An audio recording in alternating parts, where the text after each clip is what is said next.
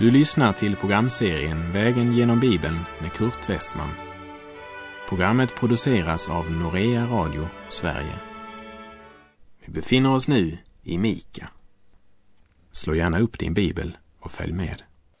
Vi avslutade förra programmet med Herrens löfte. På den dagen, säger Herren, ska jag samla ihop det haltande och föra samman det som drivits bort och dem jag låtit drabbas av olyckor. Och vi läser vidare i profeten Mika kapitel 4, vers 7. Jag ska låta det haltande bli en kvarleva och det som drivits långt bort ett mäktigt folk. Och Herren ska vara konung över dem på Sions berg från nu och till evig tid. Genom hela Israels historia var det aldrig någon tid då hundra procent av nationen tillbad Herren. Det var alltid bara en liten rest som förblev Herren trogen.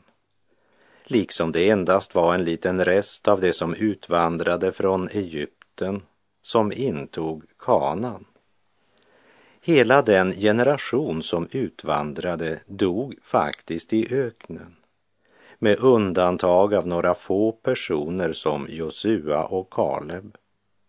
I fjärde Mosebok kapitel 14, vers 24 säger Herren. Men i min tjänare Kaleb är en annan ande och han har i allt efterföljt mig Därför skall jag föra honom in i det land där han nu har varit och hans avkomlingar ska ta det i besittning. Också på Elia tid hade Herren bevarat en rest, men de var kringspridda i hela landet och kände sig nog så ensamma, för de visste ju inte om varandra. Men när Elia klagade ut sin nöd för Herren och sa Jag har verkligen nitälskat för Herren, härskarornas Gud. Ty Israels barn har övergivit ditt förbund, rivit ned dina altaren och dödat dina profeter med svärd. Jag ensam är kvar och de försöker ta mitt liv. Men då svarade Herren, jag har låtit 7000 män bli kvar som inte har böjt knä för Baal och inte gett Baal någon hälsningskyss. Det kan du läsa om i Första Kungaboks 19 kapitel. Också idag finns det många bekännare som tillhör den gruppen och de är fler än vi tror. Men vi känner inte till varandra eftersom vi är kringspridda i olika delar av landet och även i olika kyrkosamfund och församlingar. På mina resor runt om i Norden så har jag haft privilegiet att möta en hel del av dessa och det är glädjande många av dem som tillhörde yngre generationen. Lovad vare Gud. Det fanns också en liten rest som levde i sann gudsfruktan när Jesus började sin verksamhet.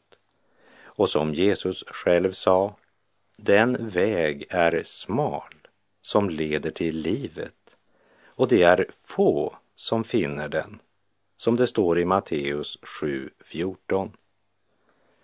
De religiösa ledarna som skulle ha varit nationens andliga vägvisare kände inte igen honom utan förkastade honom och såg till att han blev korsfäst. Men på pingstdagen var det många som vände sig till Kristus och ändå utgjorde den stora skaran bara en liten rest.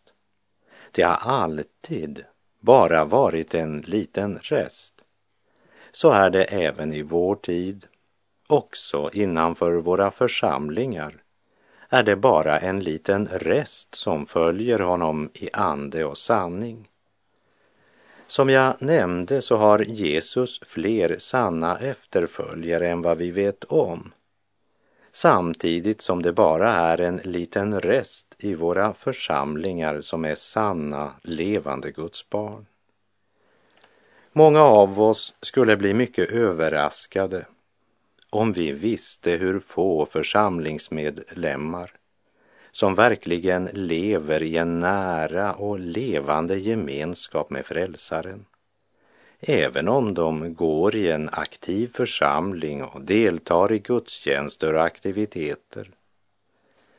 Vi lever i en tid som har massproducerat oförståndiga jungfrur. De har lärts upp i våra olika församlingars olika doktriner och traditioner och lärt sig vår gemenskaps olika egenheter. Men de är inte födda på nytt, inte födda från ovan. Som du minns från vår vandring genom Hebreerbrevet så blev det där gjort klart för oss att den Herren älskar tuktar han och han agar var son han har kär. Det är till er fostran som ni får utstå lidande. Gud handlar med er som med söner. Och var finns väl en son som inte tuktas av sin far?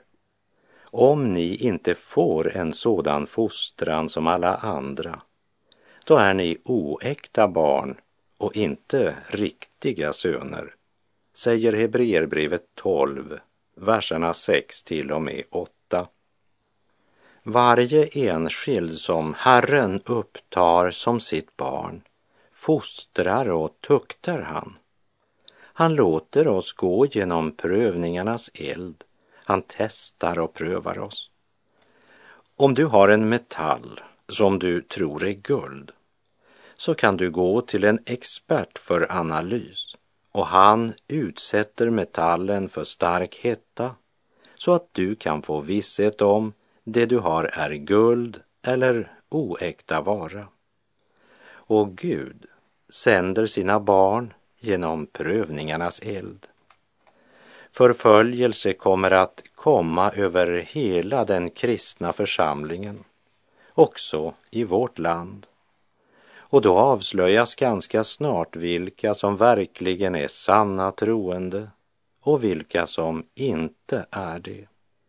Också idag har Gud en rest i de olika församlingarna, en skara som inte böjt knä för tidsandans vindar. Och en sådan skara finns idag också bland Israels folk. Responsen på våra hebreiska bibelprogram vittnar om att den skaran växer samtidigt som våra hebreiska producenter blir utsatta för allt kraftigare motstånd, ja, ren förföljelse. Var med och be för de hebreiska bibelproducenterna och för våra hebreiska bibelprogram och för våra arabiska program och för dem som producerar dem. På Mikas tid sa Herren att det ska komma en dag då han ska låta det haltande bli en kvarleva och det som drivits långt bort ett mäktigt folk. Och Herren ska vara konung över dem på Sions berg från nu och till evig tid. Vi läser Mika kapitel 4, vers 8.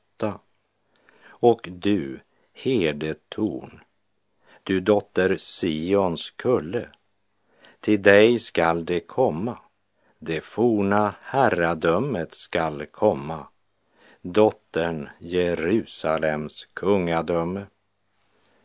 En profetia som riktar sig till nationen Israel, till själva landet och informerar om att deras tidigare dominans under kung David och kung Salomo ska återupprättas och det ska ske på ett långt fullkomligare sätt under fridsfursten Messias.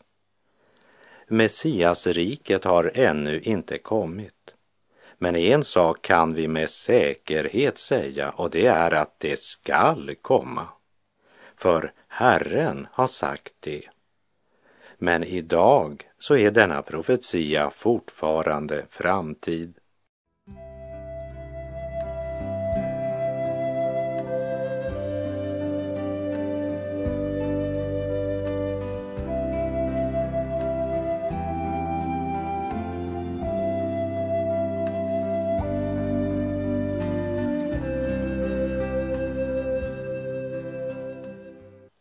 När vi kommit så långt i profeten Mika fjärde kapitel så ser vi ett moln som skymmer solen. Och många bibeltolkare menar att följande två verser talar om det babyloniska fångenskapet. Mika kapitel 4, vers 9 och 10. Men varför ropar du nu så högt? Finns det då ingen kung hos dig? Har du inte längre någon rådgivare? Eftersom du har gripits av vånda likt en barnaföderska. Vrid dig i födslosmärtor, du dotter Sion, likt en kvinna som föder barn. Ty nu måste du dra ut ur staden och bo på öppna fältet Ända till Babel skall du komma, där skall du befrias. Där ska Herren förlossa dig ur dina fienders hand. Uttalandet är så specifikt att jag har svårt att tro att det skulle gälla något annat än fångenskapet i Babel. Inte minst orden ända till Babel skall du komma där skall du befrias. Där ska Herren förlossa dig ur dina fienders hand. Och tiden för babyloniska fångenskapet närmade sig för Juda. För när Mika talar om dottern Sion riktar han sig just till sydriket Juda. Det som är speciellt intressant här, det är ordet födslosmärtor det är ju något som jag som man inte kan tala om utifrån egen erfarenhet. Även om jag deltagit vid samtliga fem barns förlossningar och även om jag deltog med hjärta och själ så var jag ju bara åskådare till födslosmärtan. Hälften av mänskligheten vet inte vad födslosmärta är. Det är något som endast en mor har verklig kännedom till. Men så pass mycket har jag dock förstått att födslosmärta är något fruktansvärt och som ingen kan utstå över en längre tid. Det måste vara något temporärt, något som snart tar slut. Mika han målar genom sin profetia bilden av Nebukadnessar när han intar Jerusalem. Han kom tre gånger till staden och den tredje gången ödelade han templet, rev murarna och brände ner staden. Detta lidande som Juda här upplever beskriver Mika som en kvinna i födslosmärta, vilket säger oss att det kommer att vara endast en bestämd period. Eljest skulle nationen gå under. Detta lidande kunde inte fortgå, för då hade folket inte överlevt. Det skulle ha varit alltför fruktansvärt och tungt på samma sätt kommer den svåra prövningstiden som ska komma över jorden att vara en begränsad tid. Jesus säger i Matteus 24. Ty då ska det bli en så stor nöd att något liknande inte förekommit sedan världens begynnelse och aldrig mer skall förekomma. Och om inte den tiden förkortades skulle ingen människa bli frälst. Men för det utvalda skuld kommer den tiden att förkortas. Och Jesus säger vidare om den tiden att det är en tid då många falska messiasgestalter och falska profeter ska träda fram och göra stora tecken och under för att om möjligt bedra även de utvalda. Och han fortsätter i Matteus 24, verserna 29 till och med 31. Strax efter de dagarnas nöd ska solen förmörkas och månen inte ge sitt sken. Stjärnorna ska falla från himlen och himlens krafter skall skakas. Då skall Människosonens tecken synas på himlen och jordens alla folk ska jämra sig när de ser Människosonen komma på himlens moln med stor makt och härlighet. Med starkt basunljud ska han sända ut sina änglar och de ska samla hans utvalda från de fyra väderstrecken, från himlens ena ända till den andra. När det gällde fångenskapen i Babel så sa profeten Mika Vrid dig i födslosmärtor, du dotter Sion, likt en kvinna som föder barn. Ty nu måste du dra ut ur staden och bo på öppna fältet. Ända till Babel ska du komma, där ska du befrias. Där ska Herren förlossa dig ur dina fienders hand. Det vill säga, när fienden ser ut att triumfera som mest, då griper Herren in och hela situationen vänds totalt. Och det är viktigt att komma ihåg att Mika här ser längre än bara till fångenskapet under Assyrien och att han ser fram till det senare fångenskapet under Nebukadnessar samtidigt som han i nästa ögonblick pekar på Herrens förlossning av sitt folk.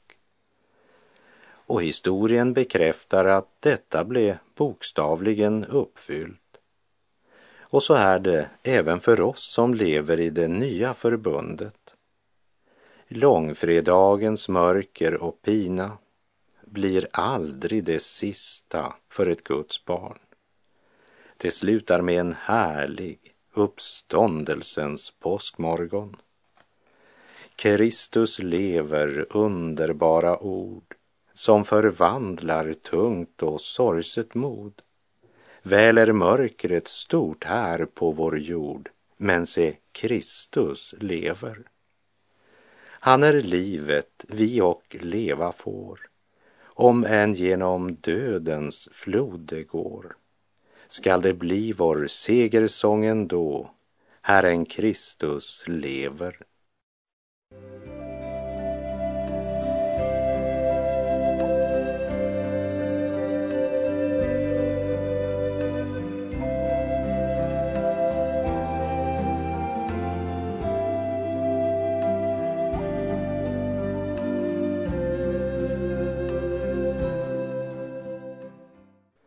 Mika lyfter nu blicken mot något som på Mika tid verkligen var en avlägsen framtid, nämligen vår tidsålders avslutning och striden vid Harmageddon.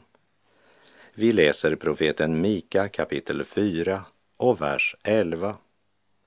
Nu samlas många hedna folk mot dig och det säger, låt henne bli orenad och låt våra ögon se med lust på Sion.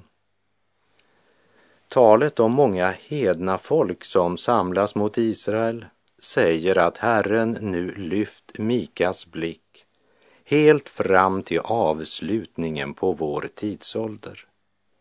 Nu är det något annat än fångenskapet i Babylon han talar om. Folken som vid ändens tid ska samlas mot Jerusalem, det är omnämnt av flera profeter. Till exempel Joel kapitel 3, Sakarja kapitel 12, Sakarja 14, Hesekiel kapitlen 38 och 39, som alla refererar till striden vid Harmageddon. Vi läser Mika kapitel 4, vers 11 och 12. Nu samlas många hedna folk mot dig och det säger Låt henne bli orenad och låt våra ögon se med lust på Sion. Men de känner inte Herrens tankar. De förstår inte hans rådslut, att han har samlat dem som kärvar till tröskplatsen. De förstår inte alls vad Herren har tänkt göra. Deras hjärtan och sinnen är helt förblindade av Satan och av synden. De tror att de ska krossa Guds Israel och förstår inte att det är Herren som samlar dem till tröskplatsen. Är vårt evangelium dolt, så är det dolt för dem som går förlorade. Ty den här tidsålderns Gud har förblindat de otroendes sinnen så att de inte ser ljuset som strålar ut från evangeliet om Kristi härlighet, han som är Guds avbild. De känner inte Herrens tankar, proklamerar Mika. Men Herren känner deras tankar, det kan du lita på. Ty den här världens visdom är dårskap inför Gud. Det står skrivet, han fångar det visa i deras slughet och vidare. Herren känner det visas tankar och vet att det är tomma, skriver Paulus i Första Korinterbrevet 3, vers 19 och 20. I blint raseri samlas nationerna för att krossa Israel totalt blinda för den sanningen att det är Gud som nu ska döma dem för deras synder.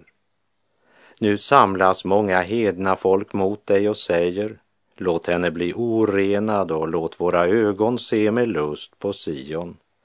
Men det känner inte Herrens tankar. Det förstår inte hans rådslut, att han har samlat dem som kärvar till tröskplatsen. Och vi läser vers 13.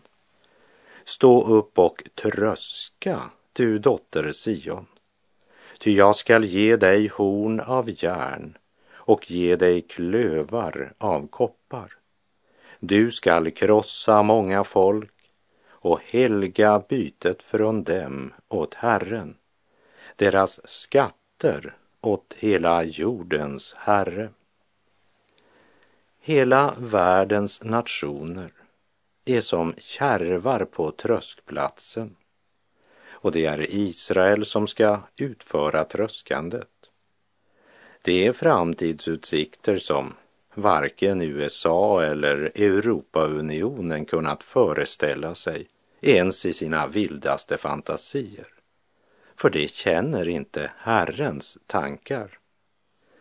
För idag är Israel en liten nation, klämd på alla kanter av sina fiender och beroende av andra nationers stöd. Men en dag ska de söka sin hjälp hos Herren och Herren alena. I Saltaren, psalm 75, vers 5 till och med 9 förkunnar Herren. Jag säger till det övermodiga, var inte övermodiga och till det ogudaktiga, upphöj inte hornet. Höj inte ert horn så högt. Tala inte i er stolthet så fräcka ord. Ty inte från öster eller väster och inte från bergsöknen kommer hjälpen. Nej, Gud är den som dömer. Den ene ödmjukar han, den andre upphöjer han. Ty i Herrens hand är en bägare, den skummar av vin, den är full av tillblandad dryck och han häller upp.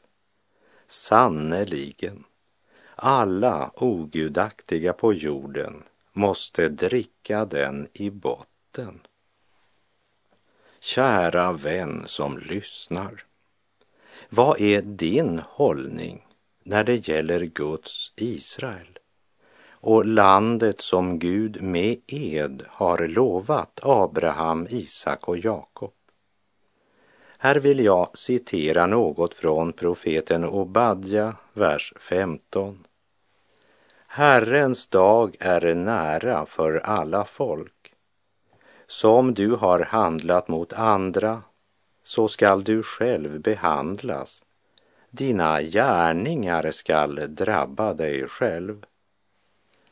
Genom Obadja förkunnar Herren att Edom måste skörda vad de har sått. Deras gärningar ska nu drabba dem själva. Och vi la märke till att det stod inte bara Edom i vers 15 hos Obadja, utan det stod alla folk. I några översättningar står det alla hedna folk, det vill säga Edom, Moab, Ammon, Egypten, Filisteen, Syrien, ja, alla som tvingat Israel, Guds folk, att dricka lidandets bägare genom sitt hat mot dem, sina strider mot dem. De ska nu drabbas av sina egna gärningar. Edom hade valt att vara Israels och Guds fiende. De hade till och med förrått de stackars utarmade flyktingarna från Jerusalem som illa medfarna men ändå fortfarande vid liv hade kommit undan till Edoms bergsbygder. Edomiterna övergav dessa åt de babyloniska soldaterna genom att avslöja deras flyktvägar. Och det profetiska domsordet över Edom ljuder. Som du har handlat mot andra, så skall du själv behandlas. Dina gärningar ska drabba dig själv. En dag ska Gud göra upp med var och en som varit Israels fiende.